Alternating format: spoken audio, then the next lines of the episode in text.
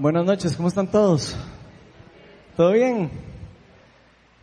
Bueno, ya vieron que estamos celebrando el Día de la Madre, ¿verdad que sí? Qué chido, ¿verdad? Yo voy a pedirle a Vale que me apague las luces y que me ponga un video antes de empezar. Hoy vamos a empezar con un video.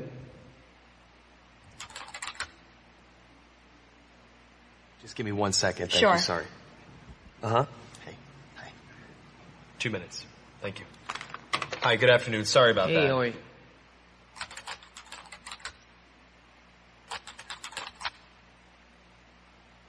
Hi, nice Hi. to meet you. Nice to meet you as well. Have you ever done one of these interviews uh, over the camera before? No. Well, let me tell you a little bit about the job to get started with. It's not just um, a job. It's sort of probably the most important job. Uh, the title that we have going right now is Director of Operations, but it's really kind of so much more than that. Responsibilities and requirements are, are really quite extensive. Uh, first category for the requirements would be mobility. This job requires that you must be able to work standing up most or really all of the time, uh, constantly on your feet, constantly bending over, constantly exerting yourself, a high level of stamina. Uh, uh, okay. That's a lot. For how many, like, for how many hours? uh, 135 hours to unlimited hours a week. It's basically 24 hours a day, seven days a week. I'm sure you'll have a chance from time to time to maybe just sit down here and there, yeah?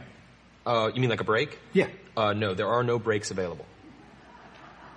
Is, is that even legal? Oh yeah, of course, yeah. Okay. Yeah. So like, no lunch? You can have lunch, but only when the associate is done eating their lunch.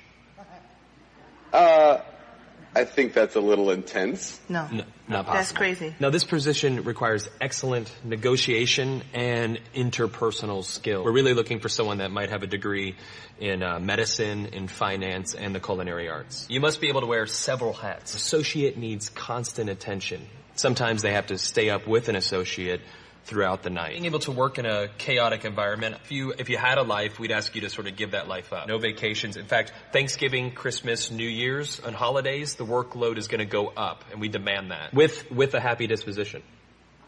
Uh, that's almost cruel. that's almost uh, a very, very sick, twisted joke. But when there's time to sleep or Oh, no time to sleep. Yeah, all, all encompassing almost. That's exactly right. 365 days a year? Yes. No, that's that's inhumane. That's that's very insane. The meaningful connections that you make and the, the feeling that you get from really helping your associate are immeasurable. Also, let's cover the salary. The position is going to pay absolutely nothing. excuse me? No. Nobody's doing that for free. Yeah, You pro crazy? bono. Completely for free. No. What if I told you there's someone that actually currently uh, holds this position right now? Billions of people, actually. Who? Moms.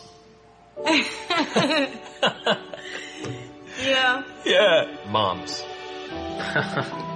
That's awesome. Oh. And they meet every requirement, don't they? wow. Oh my god. Moms are the best. Yeah, there's no pay. They're 24 hours. They're always there. Now I'm thinking about my mom. Yeah, and what are you thinking about her? I'm thinking about all those nights and everything. Thank you so much for everything you do. I know it doesn't seem like I appreciate all of it, but I definitely do. So, Mom, I want to say thank you for everything that you've done. I love you very much. You've been there through thick and thin. My mom is just awesome. She's awesome.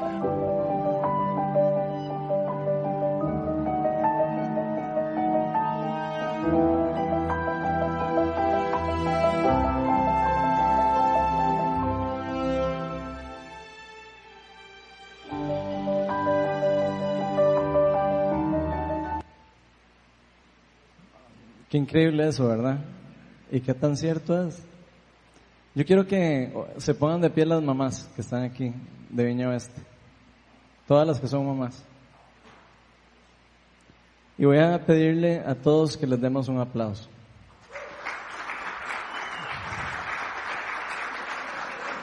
Realmente lo que ellas hacen por sus hijos, por sus esposos, que somos como sus hijos también, y por todos, de verdad es increíble. O sea, de verdad son unas super mamás, de verdad. Muchas gracias por todo el cariño, toda la dedicación que le ponen a la familia y que nos ponen a todos nosotros. Como dice en el, el dicho, madre solo hay una. Solo hay una. Y sin madre, ninguno de nosotros estaríamos en este momento aquí. De hecho, todos estamos aquí por gracia, como un regalo inmerecido de Dios, que Dios en algún momento le concedió a nuestras mamás para ser madres, para darles la gracia de poder tener hijos y estar nosotros aquí presentes. El ser mamá es algo que solo lo experimentan o pueden entenderlo a profundidad las personas que tienen esa posibilidad de llegar a ser mamá. No todos llegan a ser mamá, pero las que llegan a experimentarlo saben tal vez lo que yo estoy tratando de explicar y creo que estoy tratando de explicar algo que yo ni siquiera entiendo, lo profundo que es. Y de hecho, el, el amor que una mamá puede llegar a experimentar con sus hijos, yo lo he visto, y es algo realmente increíble. Y estoy seguro que ese amor sobrepasa el amor que inclusive nosotros los papás podemos experimentar por nuestros hijos.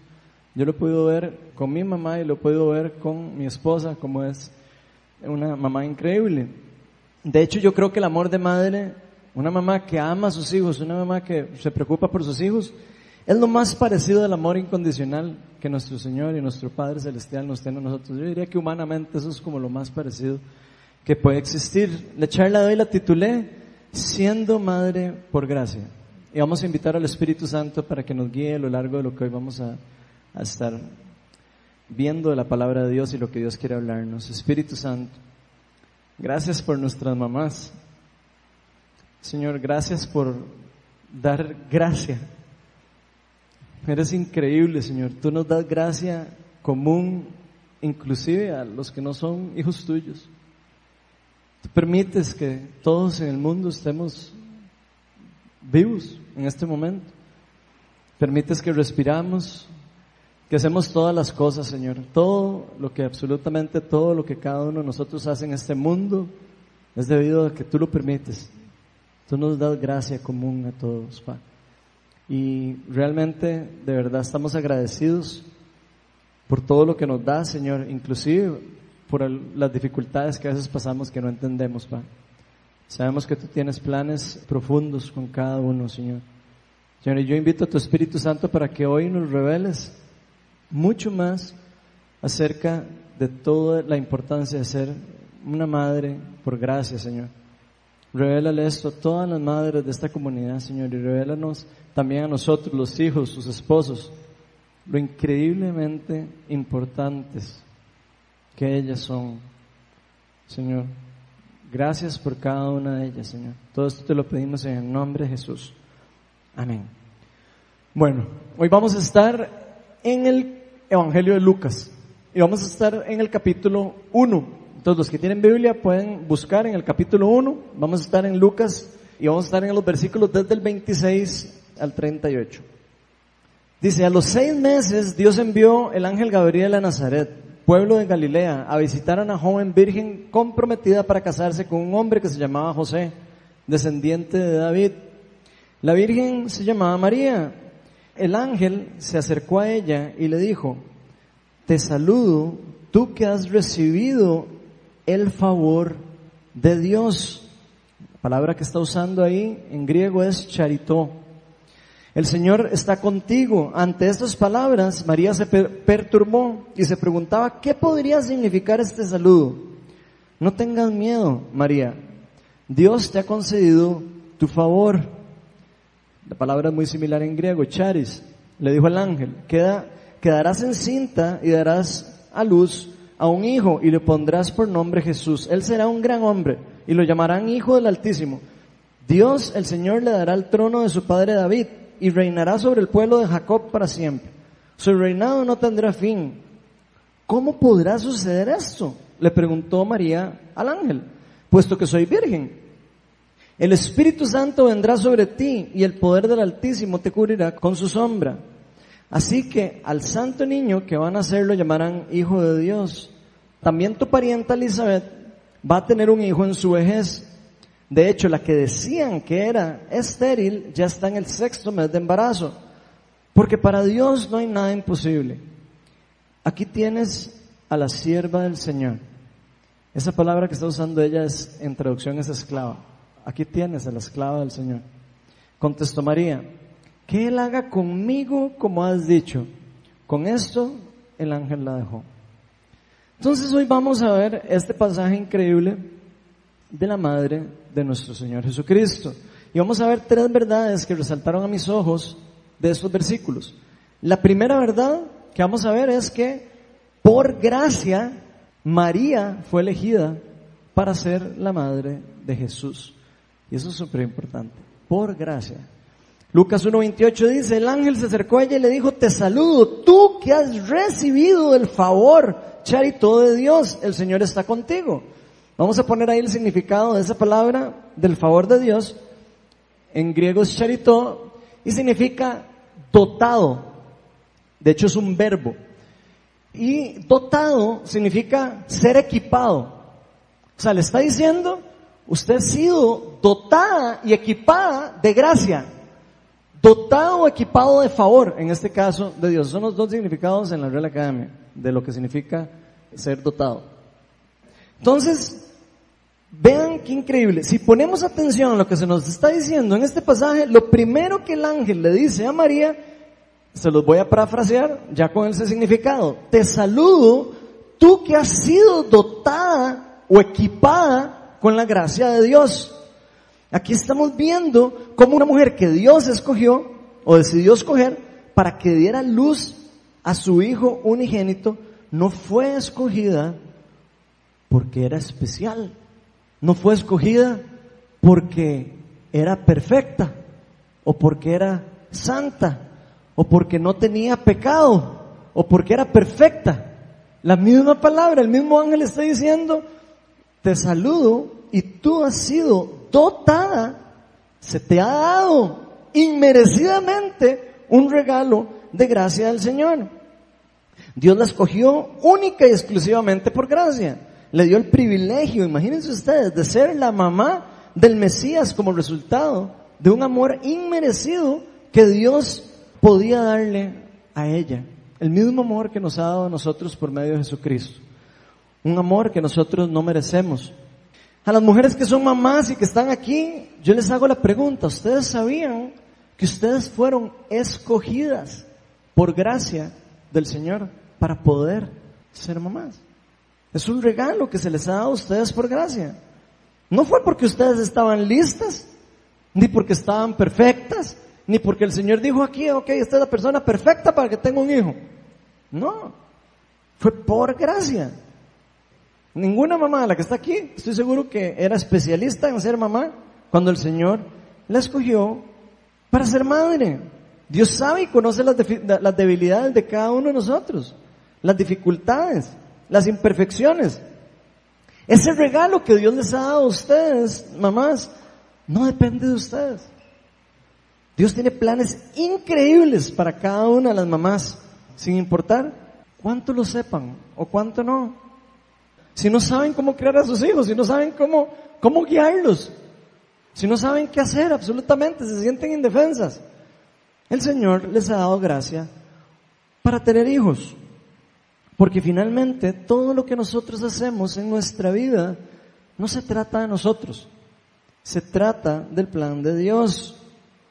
Algunas personas creo que malinterpretan las escrituras, viendo a María o a cualquier otro de los escogidos del reino, y aquí no estoy hablando solo de María, no me refiero a María, me refiero a cualquiera de las personas que Dios quiso utilizar por gracia para hacer algo en el plan de salvación del mundo, o para hacer algo en el plan de Él. Por como si fueran personas diferentes, o como si fueran personas especiales, como si hubieran sido personas sin pecado, como si hubieran sido personas perfectas, que eran merecedoras de ser usadas por Dios para algo. Si ustedes se ponen a ver en la Biblia, la mayoría de las personas, y no todas, todas eran terribles. Moisés fue asesino. y, se tuvo que ir de la tierra, escapado, siendo hijo, como adoptado del faraón. Pablo fue asesino cristianos. José, lo regalaron. Nadie lo quería en la familia. Lo regalaron. Y aún así el Señor, por gracia, los usó a cada uno de ellos. Y cuando se les puedo contar de todos los nombres, de todos los de la Biblia, ¿verdad? Pero es importante saber que cada una de las personas escogidas por Dios, escogidas o ungidas por el Espíritu Santo, como lo quieran ver, nunca fue por sus propios esfuerzos. Nunca. Siempre fue por gracia para ser parte del plan de Dios. La Biblia nos deja muy claro que nosotros, absolutamente todos los que estamos aquí, todos, yo, usted y todo el mundo, sin la intervención de Dios, sin el poder del Espíritu Santo, sin que Dios nos dote a nosotros con su gracia y con su amor, nosotros no podemos hacer absolutamente nada bueno. No hay nada bueno que nosotros podamos hacer sin Él. de hecho, dice la palabra que nosotros, sin la gracia del Señor, estamos privados de la gloria del Señor. Imagínense. Sin la gracia del Señor, usted y yo estaríamos alejados de la presencia de Dios. Romanos 3, del 22 al 24. Vean lo que dice. Esta justicia de Dios llega mediante la fe en Jesucristo a todos los que creen. De hecho, no hay distinción, pues todos han pecado y todos están privados de la gloria de Dios. Pero por gracia, por un regalo inmerecido de Dios, porque fuimos dotados de un regalo inmerecido, son justificados gratuitamente mediante la redención que Cristo Jesús efectuó. Entonces, solo por medio de Cristo es que nosotros podemos ser justificados delante de Dios. Solo, solo por medio de Jesucristo usted y yo podemos recibir de la gracia de Dios. Solo por medio de Jesucristo es que podemos cumplir nuestro verdadero propósito de vida. Y esto quiere decir que cada una de las mamás que están hoy aquí son madres como resultado de la gracia de Dios. Y eso es increíble.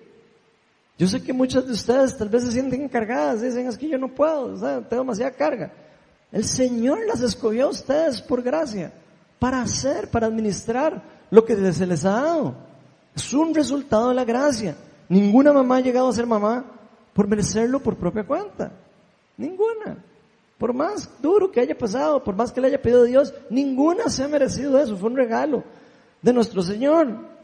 Dios les ha concedido el ser madres como un resultado de un regalo inmerecido que viene de Él. Y lo quieran creer o no lo quieran creer. También yo sé que aquí pueden haber mujeres que por algún motivo no han podido tener hijos. Y sé que algunas pasaron por momentos muy duros para poder tener hijos. Y puede que crean que tal vez es culpa de ustedes. Puede que se sientan culpables, que se sientan, no sé, inmerecedoras de Dios o lo que sea. Sienten que están pagando un castigo. Y si hay alguien que está aquí en esa situación, yo quiero decirles que esa limitación no necesariamente viene de ustedes. Las limitaciones que ocurren en el mundo caído no necesariamente tienen que ver con nosotros. No siempre tienen que ver con nosotros. No es algo que necesariamente dependa de nuestra perfección, que dependa de nuestra santidad. De hecho, si vemos el ejemplo de Elizabeth, la mamá de Juan el Bautista, que estamos leyendo ahí, fue estéril toda su vida. Toda la vida estéril. Y sin ella hacer absolutamente nada, por gracia, Dios le concedió ser la mamá, le concedió tener un hijo finalmente. De hecho, en el deseo original de Dios, en el deseo original de nuestro Señor está la procreación. Ustedes lo pueden leer en Génesis. Dios dijo, vayan y multiplíquense. Uno de los anhelos del Señor es poder multiplicarnos, procrearnos. Pero al igual que muchas cosas que ocurren en este mundo, que ya todos conocemos, en el mundo caído, como la infertilidad, la enfermedad, la pobreza, el dolor, el sufrimiento, no siempre están ligados a un pecado personal, no siempre están ligados a algo mío o no siempre tiene explicación. Algunas veces no podemos entender por qué. No sabemos por qué ocurren. Ahora, Dios puede sanar. Y eso lo sabemos, porque el reino de los cielos está cerca. Sabemos que no está establecido, pero sabemos que podemos tener destellos del reino de Dios en donde vivimos, porque Cristo lo trajo. Sabemos que Dios puede traer sanidad, puede sanarnos. Y podemos buscar esa sanidad. Eso se puede buscar. El Señor la promete, en cierta manera. Pero si no ocurre esa sanidad, Y aquí estoy hablando de infertilidad, pero podría ser una enfermedad, o podría ser un pro- problema financiero o cualquier otra cosa del mundo caído. Si no ocurre, nosotros lo que hacemos es poner nuestra mirada en las promesas de Dios. Poner nuestra mirada en saber que Dios es bueno, que toda su creación fue buena y que el reino de Dios se está desatando alrededor de nosotros y se puede desatar en cualquier momento. De hecho, la palabra de Dios nos dice en Romanos 8:28 lo siguiente. Dice, ahora bien, sabemos que Dios dispone todas las cosas para el bien de quienes lo aman, los que han sido llamados de acuerdo con su propósito. Así que aunque muchas cosas que ocurren en este mundo caído son injustas para nosotros, ¿cierto o no? Un montón de cosas que son injustas para nosotros. Esas injusticias son más un resultado del mundo caído, son más un resultado de la, de la caída de la humanidad, resultado del pecado, que el- del mismo corazón de Dios. Y a veces a nosotros nos cuesta entender eso. Creemos que Dios nos está queriendo destruir. Y sea cual sea nuestra experiencia de injusticia, Dios siempre va a usar absolutamente todas nuestras limitaciones para que de alguna otra manera nosotros lo conozcamos. Para que de alguna otra manera nosotros tengamos un encuentro personal con el Dios vivo. De alguna u otra manera, en alguna necesidad que nosotros tengamos, nosotros podamos ver lo maravilloso que es el amor y la gracia de nuestro Padre Celestial y de su amor por nosotros. Yo me acuerdo cuando Melania quedó embarazada, la primera vez, que era demasiado emoción. Nosotros estábamos pidiéndolo en este caso. Ya tenemos dos años de casados y yo, "Ey, tengamos un chiquito y los dos estábamos emocionados. Dice, sí, está bien. Y empezamos a tratar de tener hijos. Y en un mes quedó embarazada. Fue, bueno, casi demasiado rápido, ¿verdad? Más de la cuenta. Pero me acuerdo que cuando vimos la prueba positiva, nosotros nos, emocion- nos emocionamos. Y dijimos, wow, qué chiva. Pero sí les puedo decir que a la misma vez nos perturbamos. A la misma vez algo de temor entró en nosotros. Algo de inseguridad entró en nosotros, pasó por nuestra mente. Ahora sí, papá. Quería, ahora sí. Ahí está. Por gracia. Nosotros no nos sentíamos preparados. Yo no creo que Dios haya dicho, también le mando un chiquillo usted ahora que está preparado. Tiene 24 años, imagínense ustedes. Pero a pesar de nuestra falta de preparación, a pesar de nuestras debilidades, a pesar de nuestra ignorancia inclusive, Dios nos concedió por gracia y nos ha guiado en el proceso para poder hacerlo, aunque sea más o menos bien, ¿verdad?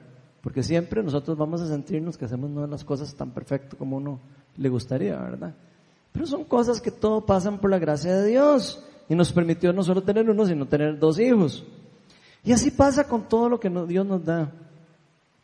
De hecho, ojo que María, al oír que el ángel de Dios le estaba dando esta increíble noticia, es como si le hubieran dado esa misma noticia del embarazo, le está dando esta increíble noticia, dice la palabra que se perturbó, se preocupó, se asustó, podríamos decir en cierta manera. Vamos a ponerlo, Lucas 1, 20 29.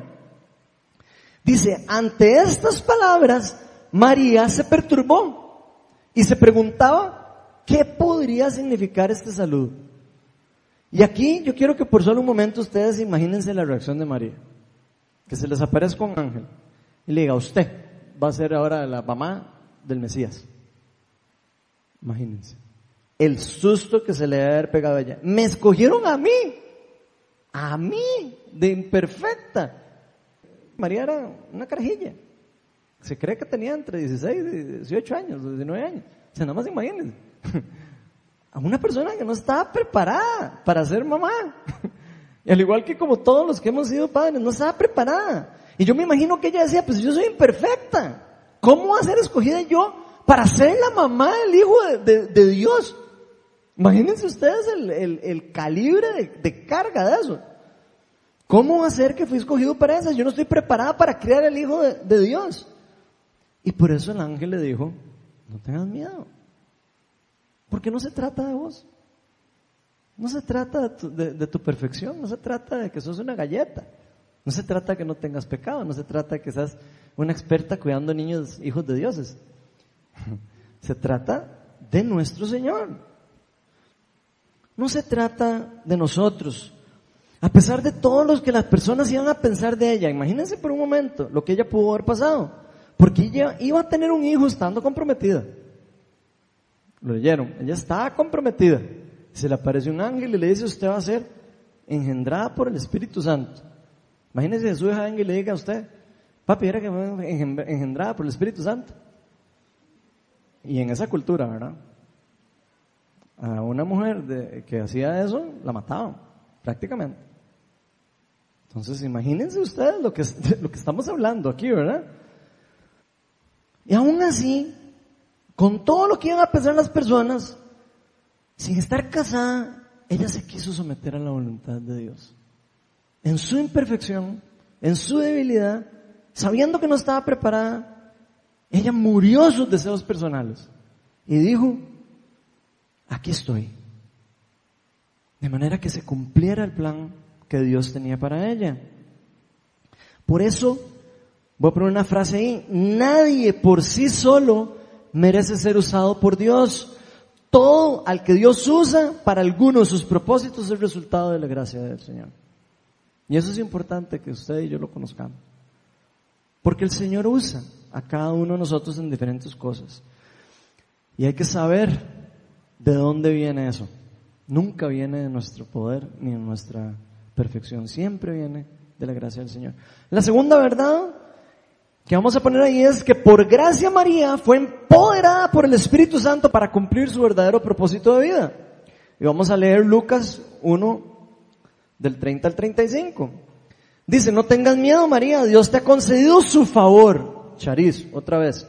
Le dijo el ángel, quedarás encinta y darás luz a un hijo y le pondrás por nombre Jesús. Él será un gran hombre lo llamarán Hijo del Altísimo. Dios, el Señor, le dará el trono de su padre David y reinará sobre el pueblo de Jacob para siempre. Su, su reinado no tendrá fin. ¿Cómo podrá suceder esto?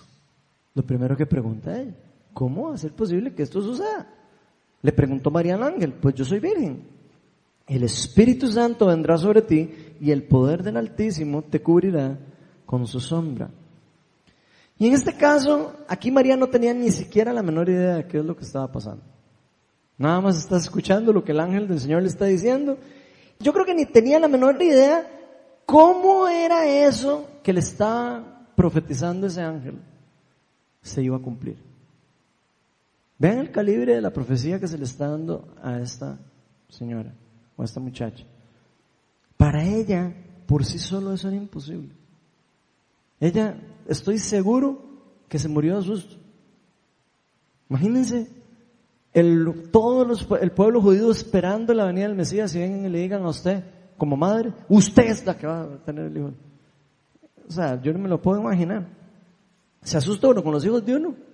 Imagínense ustedes con eso.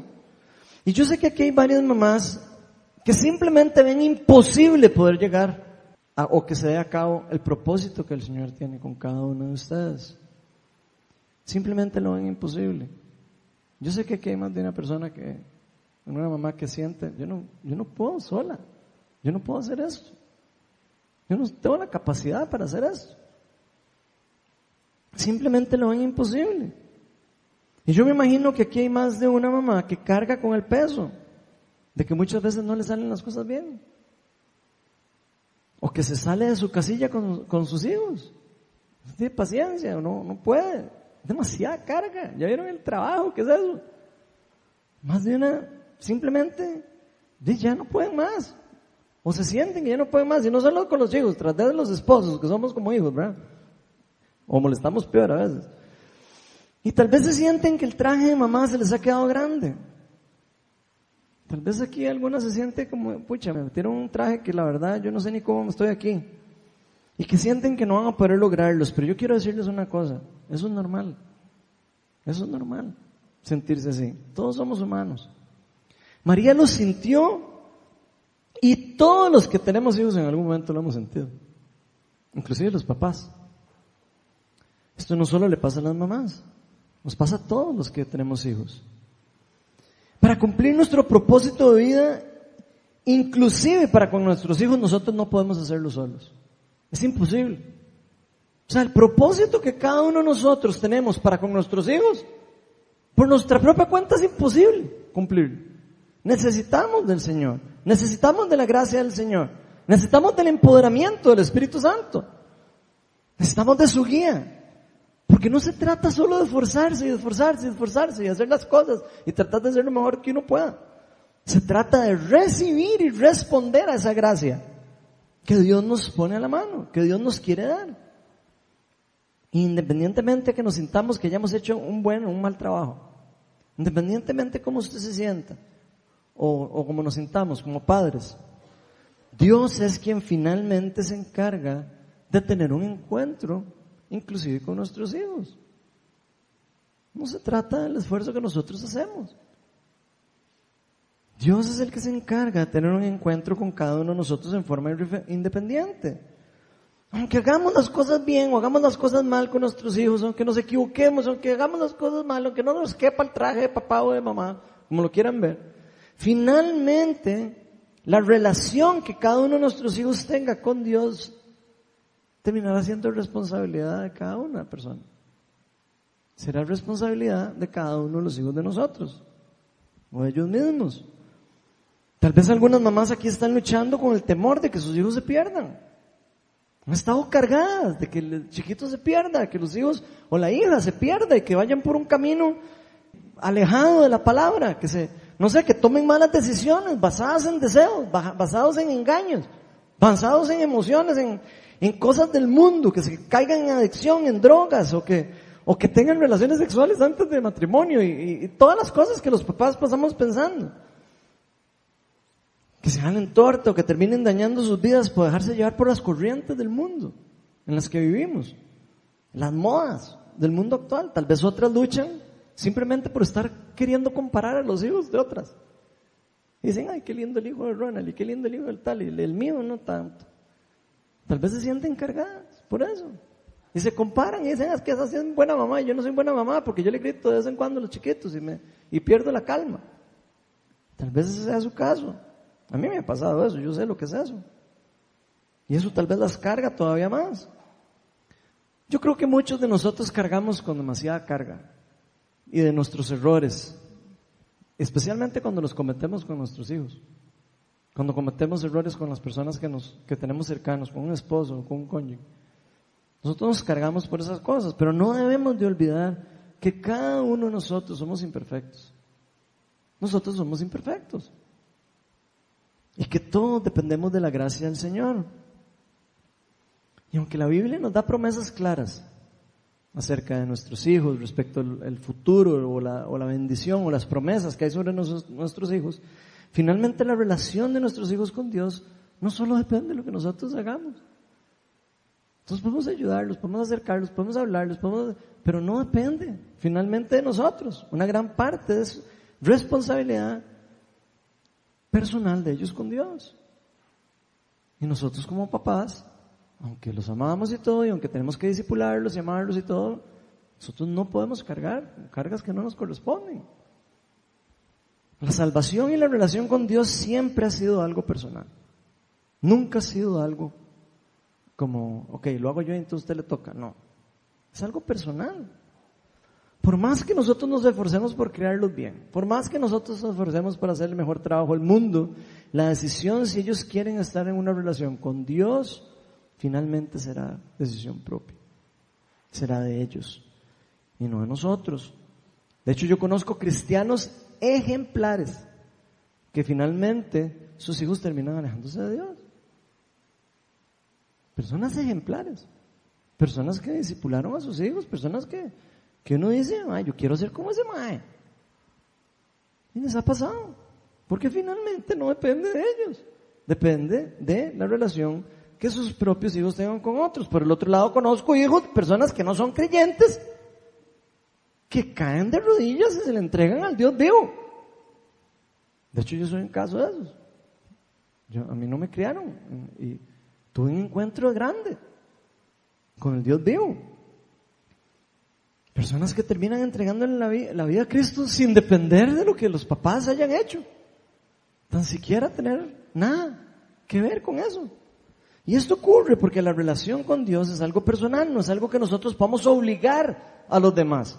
Inclusive amigos, nosotros no podemos obligar a nadie a creer en Dios. No podemos obligar a nadie a entrar en una relación con nuestro Señor.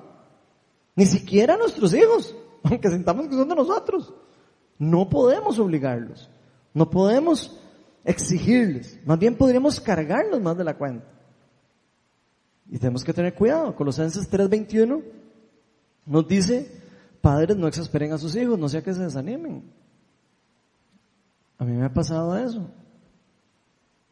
Y yo lo he aprendido con mis hijos, especialmente mis hijos que son hijos de pastores, ¿verdad?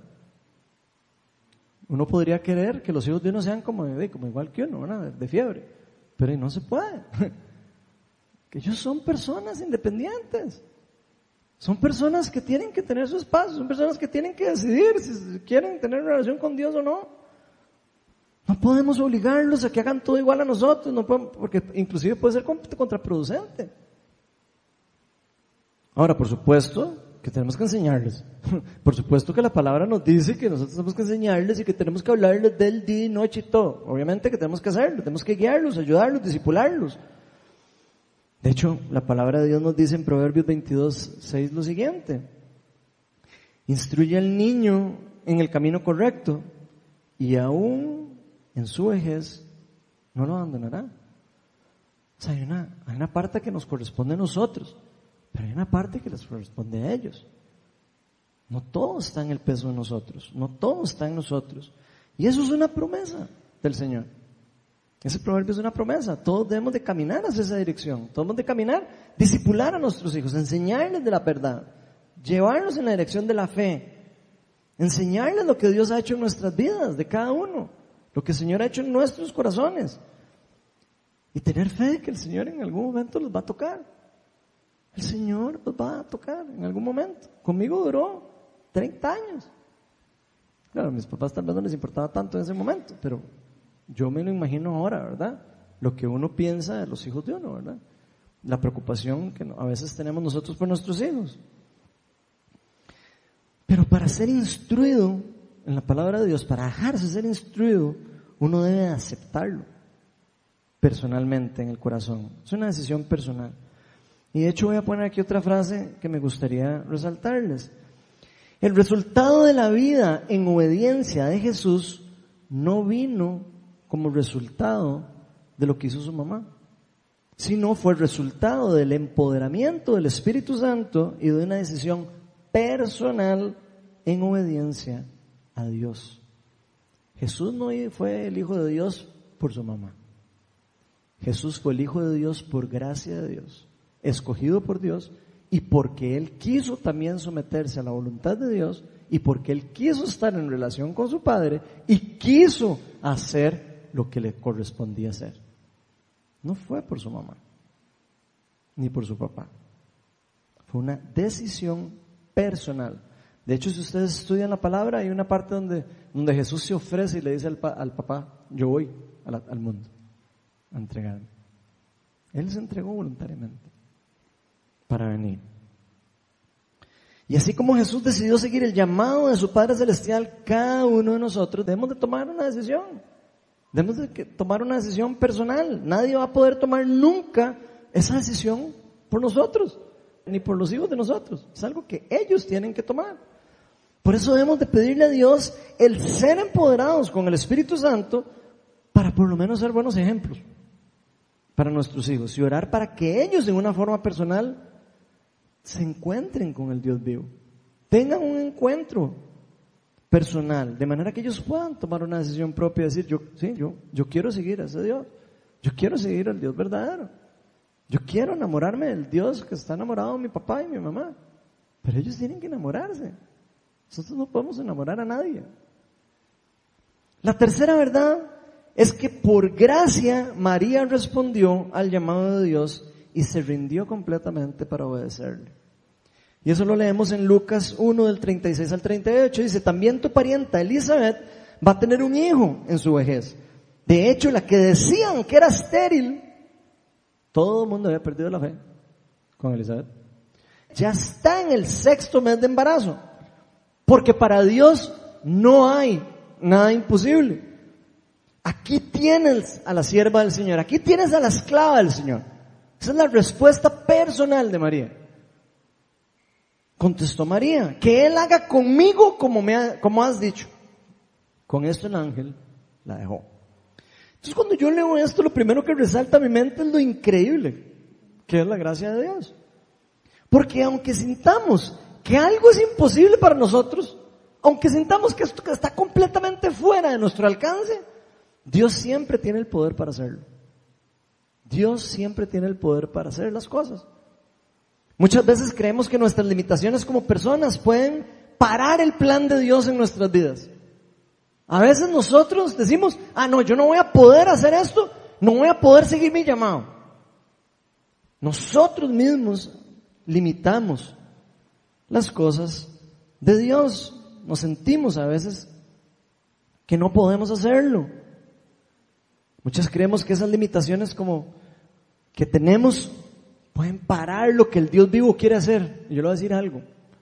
Nadie puede parar al Dios vivo cuando quiere hacer algo. Nadie. Usted puede hacer lo que usted quiera, pero el Dios vivo va a hacer lo que quiere hacer con la persona que se disponga a hacerlo. Él es el Dios Todopoderoso. Nosotros somos instrumentos de su gracia, de su reino. Y si vemos bien, Elizabeth era estéril. Y eso para una mujer en esa cultura era lo peor. O sea, es casi como una leprosa. Y estoy hablando en serio. Una persona que en esa cultura era estéril, era lo peor que le podía pasar para la dignidad de una mujer. No poder darle un hijo al esposo era de lo más denigrante que existía. Era lo más triste para una mujer. Saber que no le iba a poder dar descendencia a su esposo. Era lo más terrible que una mujer ju- judía podía pasar. Se sentían rechazadas, se sentían no queridas por Dios, se sentían inútiles. Se les tachaba de estar en pecado. Nada más imagínense. Ustedes se imaginan una persona como Elizabeth, temerosa de Dios, esposa de, de un sacerdote, una persona que amaba a Dios, temerosa de Dios y estando en búsqueda genuina de Dios. Y por ser estéril, sentirse rechazada, hasta por su cónyuge tal vez, o por las personas, que a veces la volvían a ver y la veían como casi como leprosa, como pecadora, quién sabe qué. Para algo estás pagando, ¿ah? Como a veces somos nosotros de juiciosos. Pero nuestro Dios es el Dios de lo imposible. Nuestro Dios es el Dios de lo imposible, el que todo lo puede. Elizabeth jamás pensó que Dios tenía un plan para el final de su vida. En la vejez. Se cumplió el propósito más importante de Elizabeth. al, al final de su vida. Imagínense. Pasaron años, de años, de años. Para que se cumpliera el propósito para lo que ella había inclusive vivido. El propósito más importante, que naciera su hijo, que iba a ser el profeta más importante antes del Mesías. La mamá de Juan el Bautista. El mismo Jesús dice, yo les digo que nadie ha sido más, más increíble que, es- que Juan el Bautista. Solo para que se den una, de- una idea del calibre. El propósito de ella se cumplió. Porque el propósito de Dios siempre se va a cumplir. Por el otro lado, María, cuando le profetizaron sobre su vida, vean qué calibre de profecía, se perturbó y se asustó.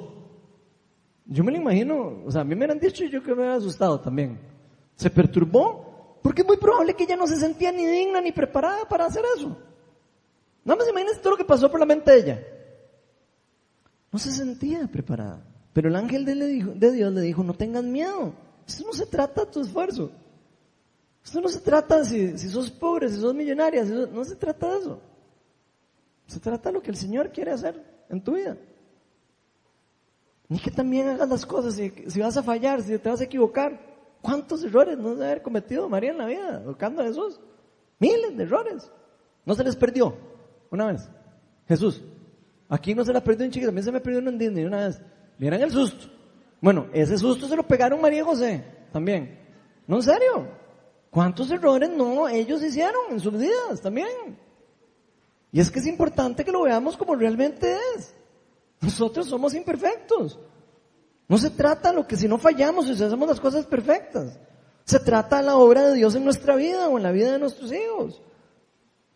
Le dijo, vas a ser empoderada por el Espíritu Santo para poder cumplir tu llamado. Eso fue la que le profetizaron a María. El Espíritu Santo va a descender sobre vos, va a venir sobre vos, para que puedas cumplir eso. Pero aún así, ella tenía dos opciones. ¿O no?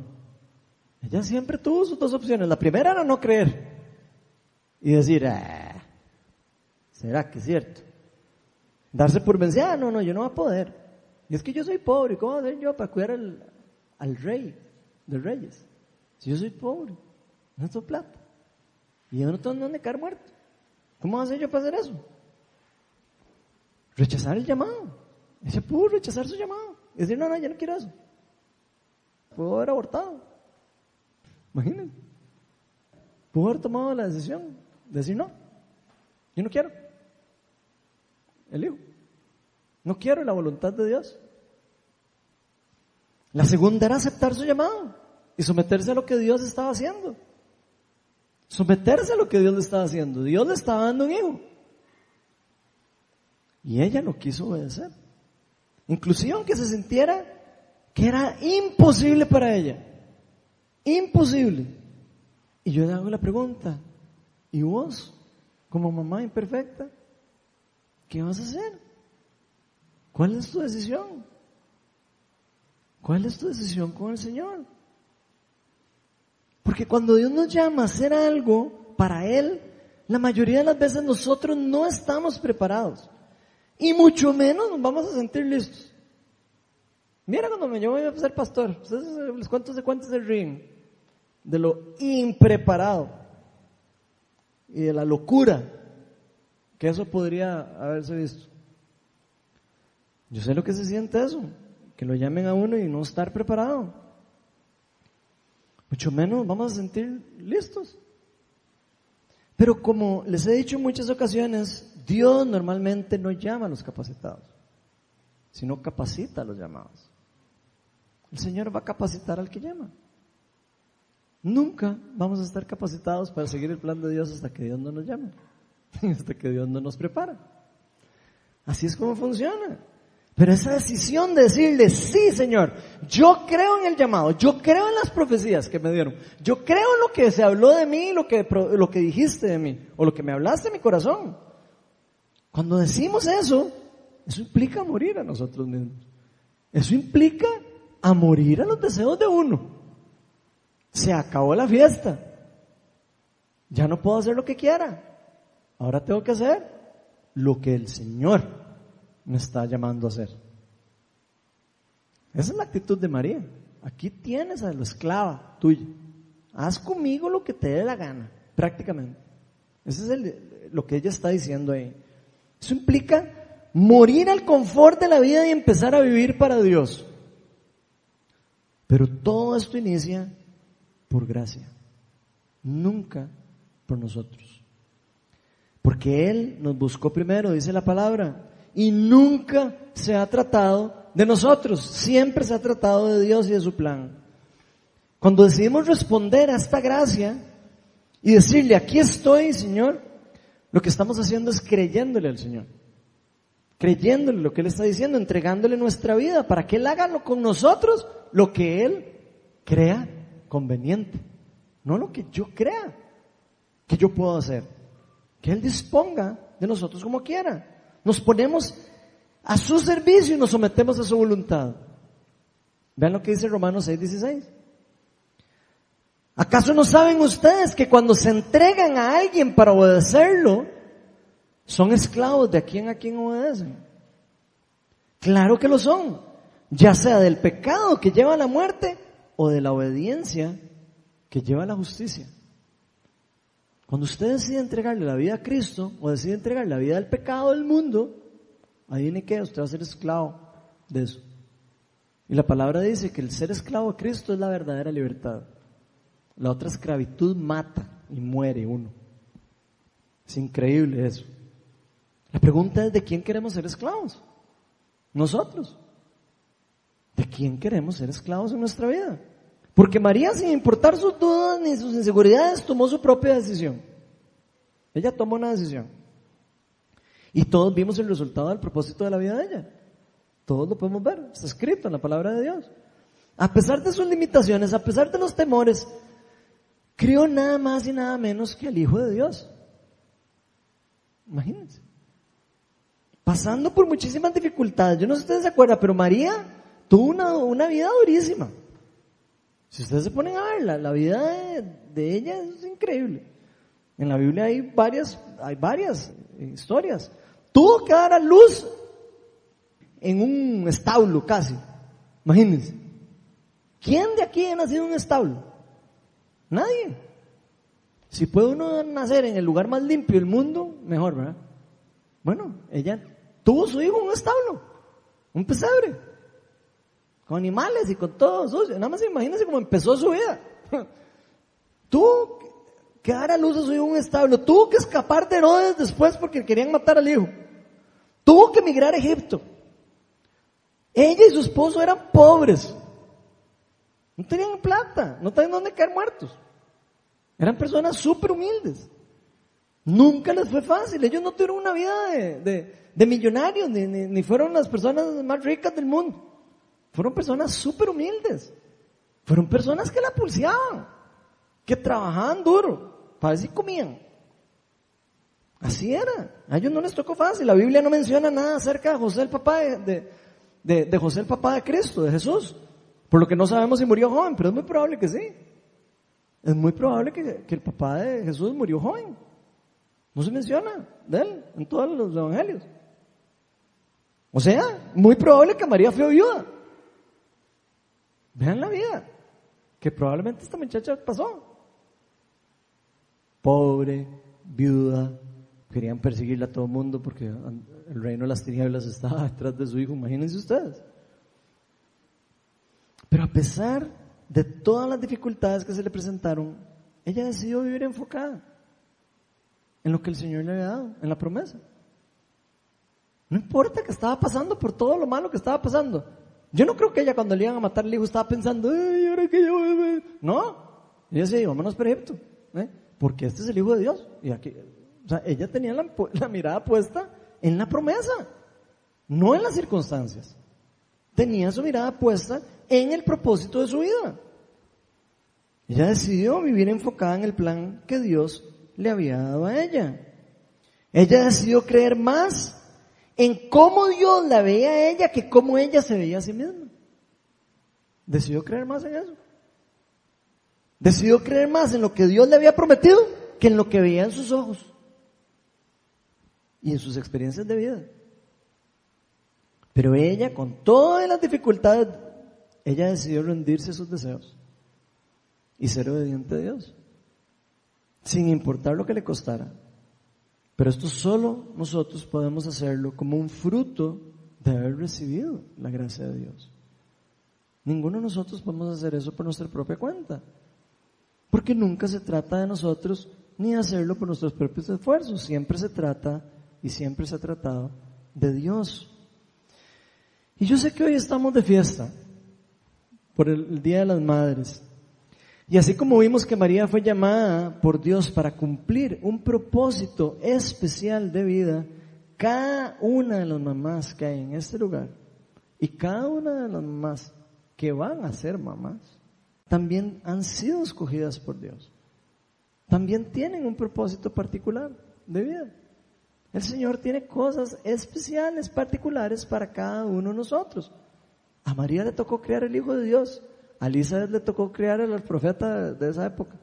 No sabemos el Hijo de quién de nosotros aquí quién va a ser. No sabemos el plan de Dios. No sabemos lo que Dios está haciendo en cada uno de nosotros. La pregunta es si nosotros estamos creyendo en el plan de Dios. Y yo sé que a muchas mamás aquí les ha tocado difícil. No me cabe la menor duda. Yo conozco a varias aquí. Tal vez muchas de las cosas que han tenido que vivir como madres no han sido fáciles para ustedes. Algunas han tenido que pasar por problemas matrimoniales, dificultades financieras, han tenido que pasar por soledad, frustración, temor, inseguridad, etcétera, etcétera, etcétera. Póngale la lista, ¿verdad? Porque todos pasamos por esas cosas también. Pero en cada una de estas dificultades, nuestro Dios ha estado ahí con cada una de ustedes. Y yo pido al Espíritu Santo que se los revele a ustedes, que Él ha estado siempre con ustedes, porque Dios se involucra siempre en cada una de nuestras dificultades. Y se topa de frente con cada uno de nosotros en esos momentos, en esos momentos de sufrimiento, en esos momentos de dolor. El Señor siempre se topa con nosotros. En los momentos más duros, más difíciles de nuestra vida. Él siempre quiere levantarnos, siempre quiere disipularnos, siempre quiere llevarnos hacia Él enseñarnos el poder del amor, de su gracia. El poder que Él nos ha dado y nos ha depositado. Dios sabe que muchos de los que están aquí han tenido que caminar por desiertos. A veces nos sentimos que estamos caminando en el desierto solos, pero no es así. El Señor va caminando con nosotros. Yo quiero recordarles que Dios siempre tiene lugares de pastos verdes después del desierto. Siempre. El Señor siempre va a usar todas las etapas de nuestra vida para hacernos crecer, para hacernos más semejantes a sus hijos. Él va a tomar lo bueno y lo malo del reino de las tinieblas. A veces el reino de las tinieblas quiere hacer cosas malas con nosotros. Dios agarra y lo usa para bien. Y nos va en algún momento a dar descanso. El Señor está con nosotros y está con ustedes. Cada una de las mamás. Ustedes no están solas, aunque estén sin esposo, no están solas. El Señor siempre nos ofrece de su gracia, siempre nos ofrece de su amor, de su perdón, de su sanidad, de su liberación. Él nos ama a todos y aún en nuestra imperfección. Y precisamente por eso envió a su Hijo al mundo. Para rescatarnos, para darnos vida, para darnos vida en abundancia. Para eso resucitó Jesucristo entre los muertos. Para pagar por nuestros pecados, nuestras iniquidades, por nuestras enfermedades, nuestros sufrimientos, dolores. Cada una de esas cosas fueron pagadas en la cruz por nosotros. Cristo murió para limpiarnos, para hacernos santos, para darnos una esperanza. Nunca olvidemos eso. Cristo es la esperanza de gloria. Y hoy quiero recordarle a todas las mamás que no hace falta que sean perfectas. Ojalá entiendan eso. No hace falta ser perfecto. No hace falta que no se equivoquen. De hecho, damos gracias a Dios por sus vidas. Y lo que más le pido al Señor, lo que yo más le pido al Señor, es que las lleve a cada una de ustedes a poder vivir siendo madres por gracia. Que las lleve a ese punto de poder entender que son madres por gracia para siempre poder darle gloria a Dios por medio de sus vidas. Vamos a ponernos todos de pie.